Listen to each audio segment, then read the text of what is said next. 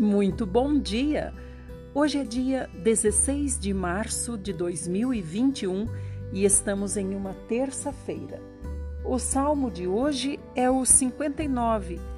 Foi um salmo entregue para o mestre de música e foi um salvo, um salmo mais uma vez escrito pelo rei Davi, quando Saul enviou homens para vigiarem a casa de Davi para matarem Davi. Vamos ver como Davi se sentia e o que ele fazia em relação a Deus nesse momento de aflição. Diz assim: Deus meu, salve-me dos meus inimigos, não deixe que eles me alcancem. Salve-me daqueles que vivem fazendo o mal. Salve-me dos homens violentos e assassinos. Eles fazem planos cuidadosos para me matar a traição. Nada fiz de errado contra eles, mas os poderosos se ajuntam para me destruir, ó Senhor. Sou inocente, mas assim mesmo eles vêm me atacar. Senhor, levante-se, veja o que está acontecendo e venha me ajudar. Ó Senhor, Deus dos exércitos, ó Deus de Israel, Desperte e venha enfrentar todas as nações inimigas. Não tenha pena de ninguém que faz da maldade o seu modo de vida. Quando anoitece, eles vêm rondar a cidade e tentar descobrir onde estou, rosnando como cachorros bravos. Gritam ofensas e ameaças terríveis e dizem: Quem nos ouvirá? Mas o Senhor vai rir dessa gente. Também vai zombar das nações inimigas de Israel. Ó Deus, minha força, o Senhor é a minha esperança. O Senhor me protege e fico em perfeita segurança. O meu Deus fiel virá ao meu encontro e permitirá que eu triunfe sobre os meus inimigos. Não acabe com eles de uma vez para que o povo não esqueça depressa a lição. Com o seu poder, espalhe meus inimigos pela terra e abata-os, ó Senhor, nosso escudo. Que eles sejam as vítimas de suas próprias palavras e do seu orgulho. Pelas maldições e mentiras que pronunciaram, castigue-os com toda a sua ira. Acabe com eles até que não mais existam Assim todos saberão que Deus governará Israel e reinará até os confins da terra. Quando anoitece, os meus inimigos vêm rondar a cidade, rosnando como cachorros bravos. Andam de lá para cá, procurando comida. Nunca acham o suficiente e por isso ficam uivando. Quanto a mim, cantarei louvores à sua força, Senhor de manhã louvarei bem alto o seu amor, pois o Senhor tem sido meu refúgio, onde eu fico em segurança no dia do sofrimento. Ó Deus, força minha, sempre louvarei o Senhor, porque tem sido meu refúgio, o Deus que sempre mostra seu grande amor por mim. Agora chegamos na porção de hoje de Provérbios capítulo 11, o verso 14. Uma nação onde faltam homens sábios cai, mas se há conselheiros prudentes, o povo vive em segurança. Evangelho escrito por Lucas, capítulo 2, do 1 ao 35. Por esse tempo, César Augusto, o imperador, decretou que se fizesse um recenseamento de todo o Império Romano. Esse recenseamento foi feito quando Quirino era governador da Síria.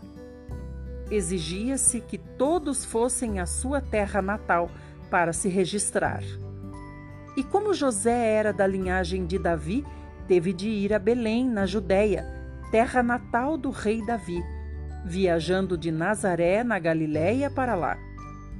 Ele levou consigo Maria, sua esposa, que estava grávida. Estando ali, chegou a hora de nascer o filho dela, e ela deu à luz seu primeiro filho, um menino.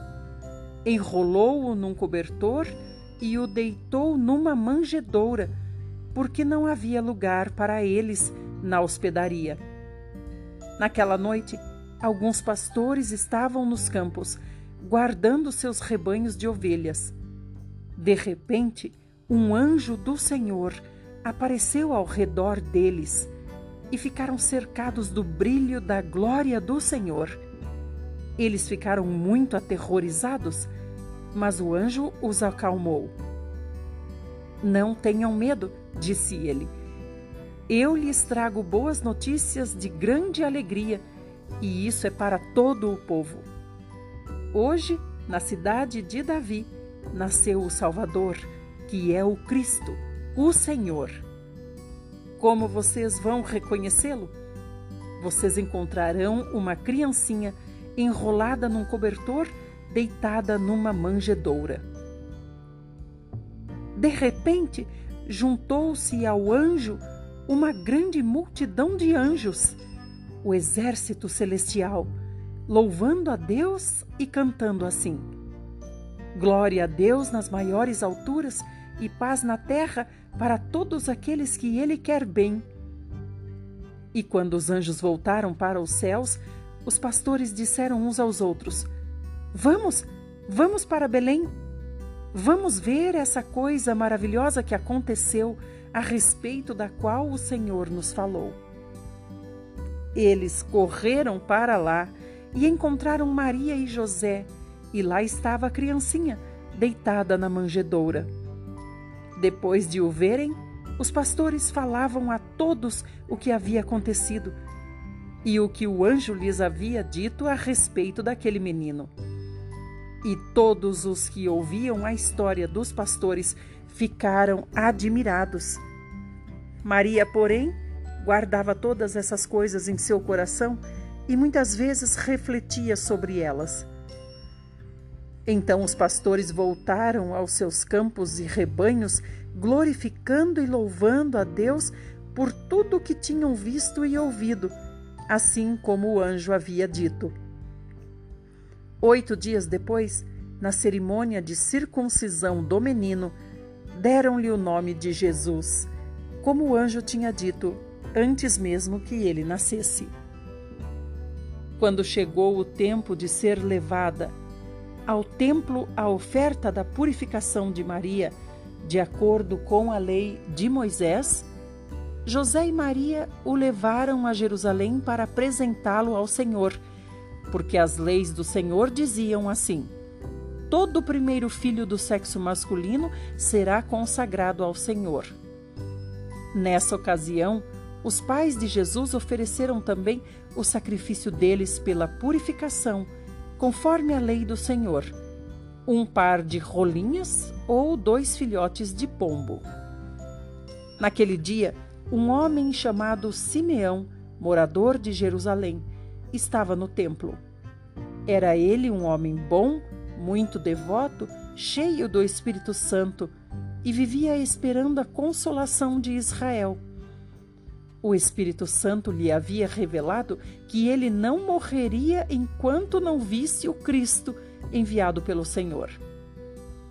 O Espírito Santo o impulsionou a ir ao templo naquele dia. Então, quando Maria e José chegaram para apresentar o menino Jesus ao Senhor, em obediência à lei, Simeão estava lá e tomou a criança nos braços e louvou a Deus, dizendo: Ó oh, soberano, agora já pode despedir o seu servo em paz, pois eu vi com meus próprios olhos a sua salvação, que o Senhor preparou na presença de todos os povos. Ele é a luz que trará iluminação espiritual às nações e será a glória do seu povo Israel. O pai e a mãe do menino estavam admirados com o que se dizia a respeito de Jesus. Simeão os abençoou e disse a Maria, mãe de Jesus: Esta criança será rejeitada por muitos em Israel e isto para a própria destruição deles. Ele será motivo de contradição, mas uma grande alegria para outros. E, a, e os pensamentos mais profundos de muitos corações serão revelados, e a tristeza, como uma espada, atravessará a sua alma. Até aqui. Vamos para o próximo áudio na porção do Velho Testamento.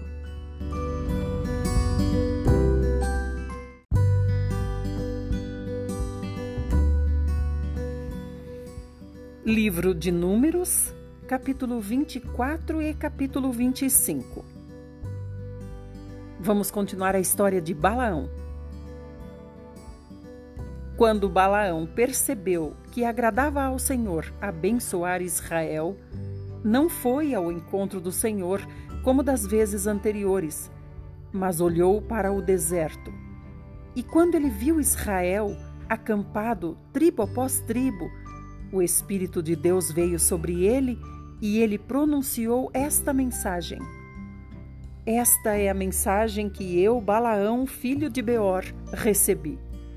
São palavras do homem que pode ver claramente palavra daquele que presta atenção nas palavras de Deus, daquele que tem a visão do Deus Todo-Poderoso, daquele que cai prostrado em sinal de respeito, mas sem deixar de prestar atenção naquilo que vê.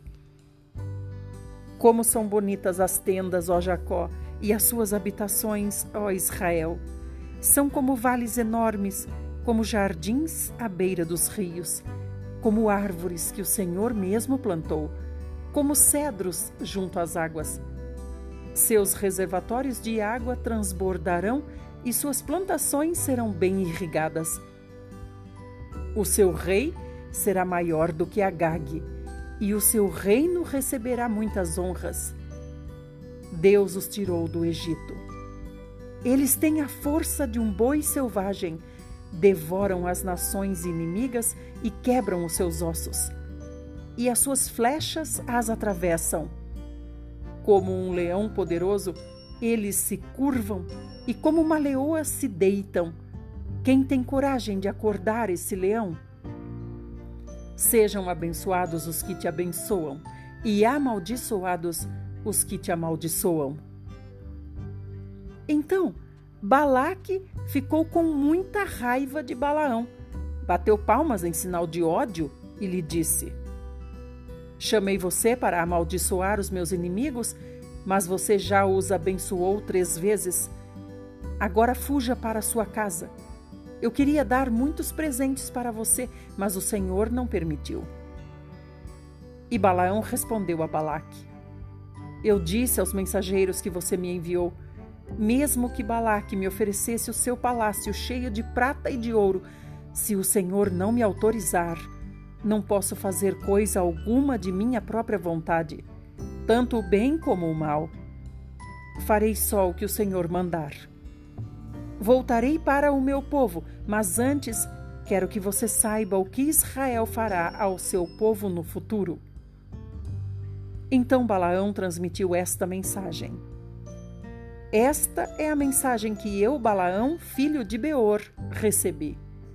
São palavras do homem que pode ver claramente, palavra daquele que presta atenção no que Deus diz, porque conhece a sabedoria do Deus Altíssimo, daquele que tem a visão do Deus Todo-Poderoso, daquele que cai prostrado em sinal de respeito, mas sem deixar de prestar atenção naquilo que vê.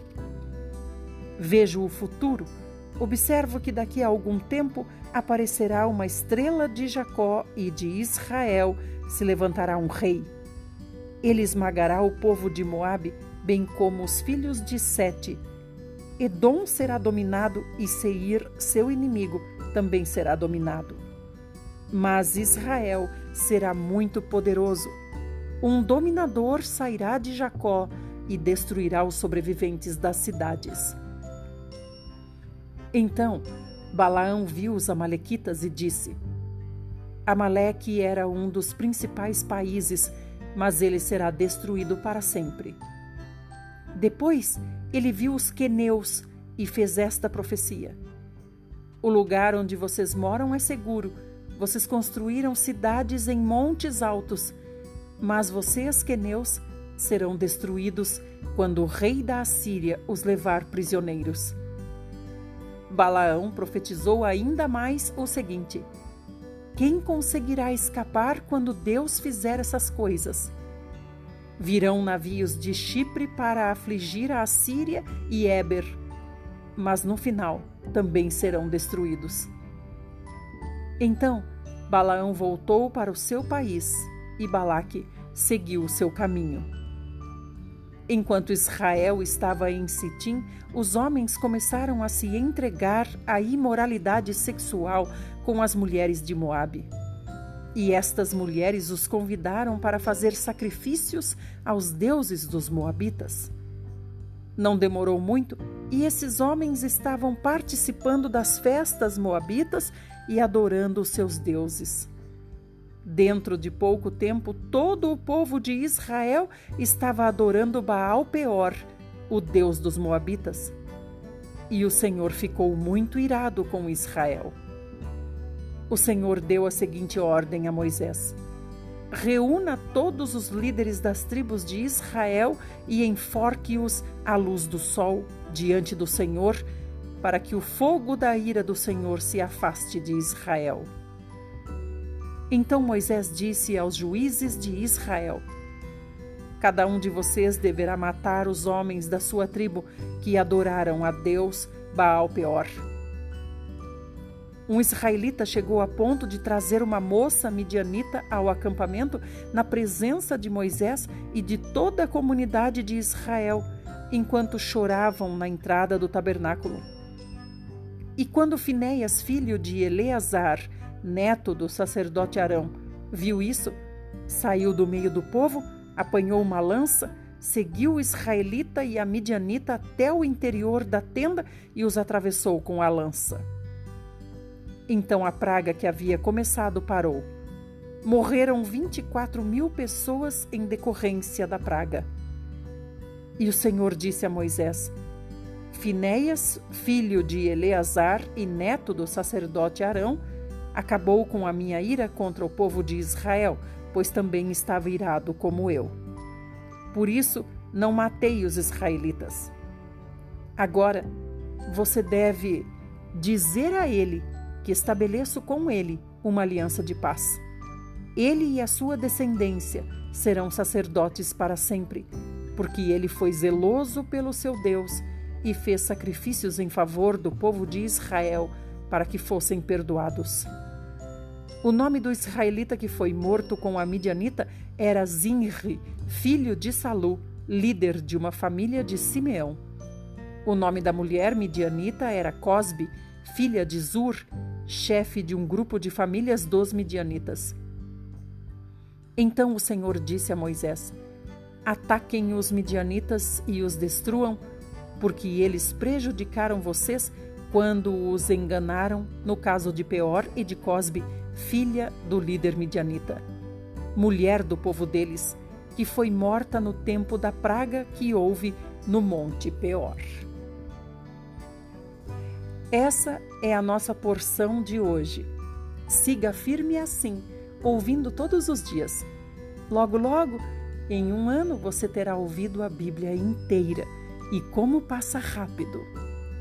Eu sou Idelma Ferreira e espero você no meu Instagram é só procurar por nutricionista.idelma Ferreira.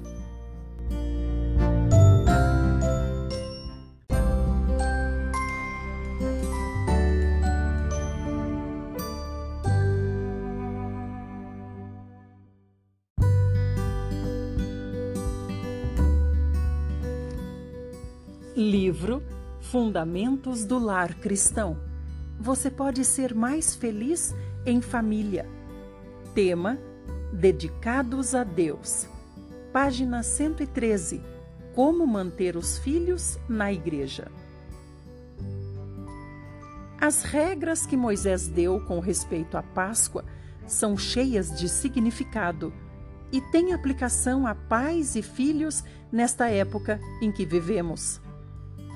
O pai devia atuar como sacerdote da família E se fosse falecido, o filho mais velho devia realizar o ato solene de aspergir os umbrais da porta com o sangue.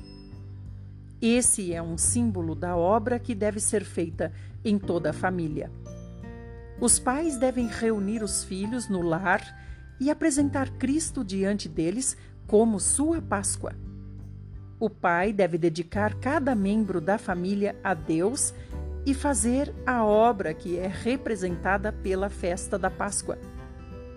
É perigoso deixar esse compromisso solene nas mãos de outros. Que os pais cristãos decidam ser leais a Deus, se disponham a se reunir com os filhos no lar e marquem simbolicamente os umbrais com sangue, representando Cristo como o único que pode proteger e salvar a fim de que o anjo destruidor, ao passar, poupe o círculo feliz da família. Que o mundo veja que uma influência mais que humana está atuando no lar.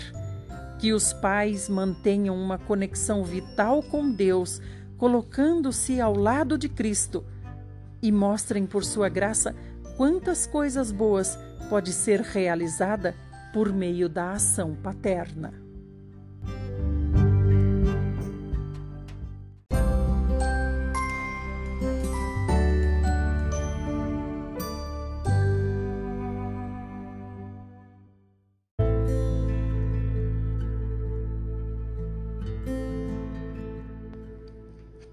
Livro A História da Redenção um panorama do conflito entre o bem e o mal. Tema: A Terceira Mensagem Angélica, página 265. Quando Cristo entrou no lugar santíssimo do santuário celestial para efetuar a obra final da expiação, entregou a seus servos a única mensagem de misericórdia a ser dada ao mundo. Essa mensagem é a advertência do terceiro anjo de Apocalipse 14. Imediatamente depois dessa proclamação, o profeta viu o filho do homem vindo em glória para ceifar a colheita da terra. Conforme foi predito nas Escrituras, o ministério de Cristo, no lugar santíssimo, começou com o fim dos dias proféticos, em 1844. A esse momento se aplicam as palavras do apóstolo: Foi aberto o santuário de Deus nos céus, e ali foi vista a arca da sua aliança. Apocalipse 11, 19. A arca da aliança de Deus está no segundo compartimento do santuário. Quando Cristo entrou ali para ministrar em favor do pecador, a parte mais interna do santuário se abriu e a arca de Deus pôde ser vista. Foram revelados a majestade e o poder de Deus para aqueles que, pela fé, viram o Salvador em seu trabalho de intercessão. Enquanto o séquito de sua glória enchia o templo, a luz do Santo dos Santos foi derramada sobre o seu povo do advento na terra. Pela fé, haviam seguido seu sumo sacerdote do lugar santo para o Santíssimo e viram-no oferecendo seu sangue diante da arca de Deus. Dentro da sagrada arca está a lei do Pai a mesma proclamada pelo próprio Deus em meio aos trovões do Sinai e escrita com seu próprio dedo em tábuas de pedra. Nenhum mandamento foi anulado, nem um J ou um tio foi mudado, embora Deus tenha entregado a Moisés uma cópia de sua lei. Preservou o grande original no santuário celestial. Examinando esses santos preceitos, os observadores da verdade encontraram bem no âmago do Decálogo o quarto mandamento, como foi proclamado inicialmente. Lembra-te do dia de sábado para o santificar. Seis dias trabalharás e farás toda a tua obra. Mas o sétimo dia é o sábado do Senhor teu Deus. Não farás nenhum trabalho, nem tu, nem o teu filho, nem a tua filha, nem o teu servo, nem a tua serva, nem o teu animal, nem o forasteiro das tuas portas para dentro. Porque em seis dias fez o Senhor os céus e a terra, o mar e tudo o que neles há. E ao sétimo dia descansou. Por isso, o Senhor abençoou o dia de sábado e o santificou. Êxodo 20, de 8 a 11. O Espírito de Deus impressionou o coração dos que estudavam Sua palavra. Aumentava neles a convicção de que haviam transgredido esse preceito por ignorância, deixando de tomar em consideração o dia de repouso do Criador. Começaram a examinar as razões para a observância do primeiro dia da semana em lugar do dia que Deus havia santificado. Não puderam achar nas Escrituras prova alguma de que o quarto mandamento tivesse sido abolido ou de que o sábado houvesse sido mudado. A bênção que a princípio havia santificado o sétimo dia nunca fora removida. Eles haviam procurado sinceramente conhecer e fazer a vontade de Deus. E agora, ao se verem como transgressores de sua lei, tiveram o coração cheio de tristeza. Imediatamente evidenciaram sua lealdade a Deus, santificando seu sábado. Muitos esforços zelosos foram feitos para subverter sua fé. Ninguém poderia deixar de ver que, se o santuário terrestre era uma figura ou amostra do celestial, a lei depositada na arca, na terra, era uma transcrição exata da lei na arca que está no céu, e que a aceitação da verdade relacionada ao santuário celestial envolvia o recolhimento das reivindicações da lei de Deus e da obrigatoriedade do sábado do quarto mandamento. Os que aceitaram a luz relativa à mediação de Cristo e à perpetuidade da lei de Deus acharam que essas eram as verdades apresentadas na terceira mensagem. O anjo declarou: Aqui está a perseverança dos santos, os que guardam os mandamentos de Deus e a fé em Jesus. Apocalipse 14, 12. Essa declaração é precedida de uma solene e terrível advertência. Se alguém adora a besta e a sua imagem, e recebe a sua marca na fronte ou sobre a mão, também esse beberá do vinho da cólera de Deus, preparado sem mistura do cálice da sua ira. Apocalipse 14, 9 e 10. Uma interpretação dos símbolos empregados foi necessária para o entendimento dessa mensagem o que era representado pela besta, a imagem e a marca. Novamente, os que buscavam a verdade voltaram a estudar as profecias.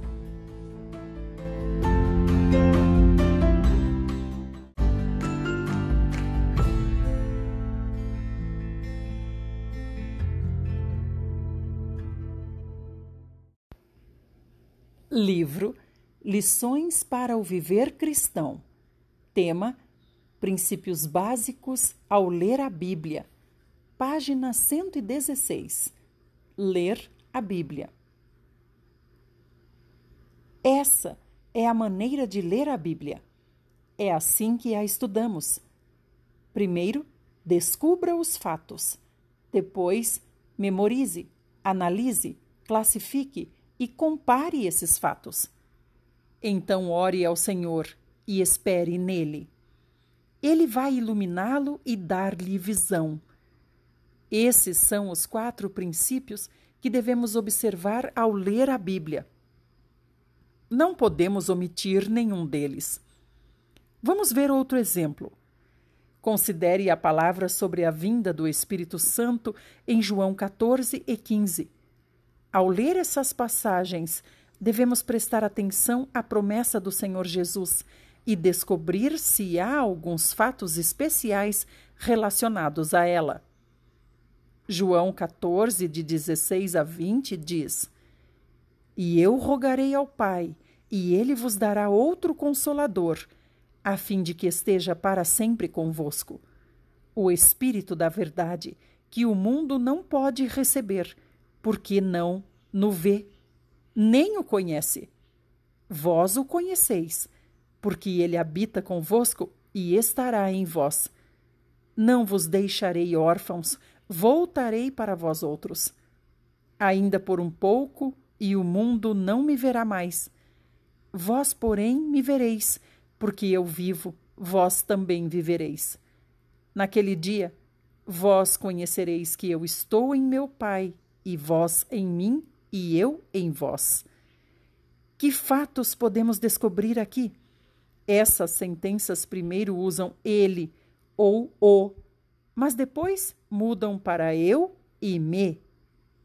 Há uma mudança de pronome. Aqui há um fato. As palavras ele e o foram mudadas para eu e me. De acordo com esses quatro princípios, como vamos abordar essa passagem? Primeiro, temos que descobrir os fatos. Nesse caso, a mudança de pronome de ele para eu é um fato. Segundo, precisamos nos lembrar disso. Terceiro, precisamos analisá-lo.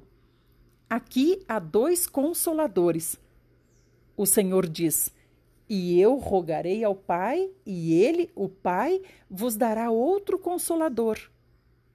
A palavra outro significa que esse consolador é o segundo. E ele, o Pai, vos dará outro consolador. Isso significa que o Pai dará um segundo consolador. Se há um segundo, deve haver também um primeiro. A primeira coisa que podemos afirmar é que o Senhor está falando de dois consoladores. Ele disse que os discípulos já tinham um consolador, mas iria dar-lhes outro. De que tipo é o segundo consolador? A fim de que esteja para sempre convosco? Quem é o que estará? O Senhor Jesus disse: O mundo não o conhece, vós o conheceis. Por quê? Porque ele habita convosco. Estava com eles todo o tempo. O mundo não pôde recebê-lo e nem o viu, e os discípulos. Eles o viram e conheciam. Conheciam porque ele permanecia com eles todo o tempo. O Senhor disse: Porque ele habita convosco e estará em vós. A partir daí, o pronome ele não é mais usado. Na sentença seguinte, o Senhor disse: Não vos deixarei órfãos, voltarei para vós outros. Ao estudar isso, descobrimos que ele é eu e eu é ele. Em outras palavras, enquanto estava na terra, o Senhor Jesus era o Consolador. Quando o Senhor estava na terra, o Espírito Santo estava nele. Ele e o Espírito eram um. É por isso que disse que os discípulos o viam e conheciam e que ele estava com eles. Então, o que aconteceu? O Senhor lhes disse que outro consolador viria ele lhes disse que depois da morte e ressurreição voltaria a eles e que Deus lhes daria o Espírito Santo. Mas como isso aconteceria?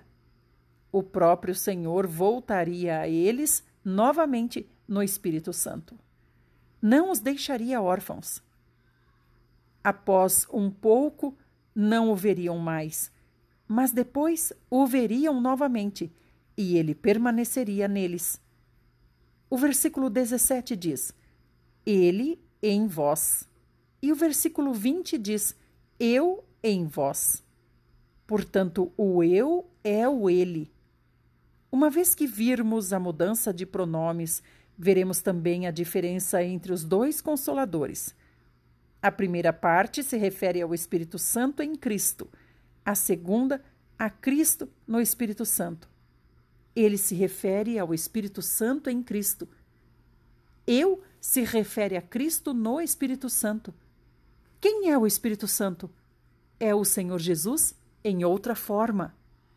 O Filho é o Pai em outra forma.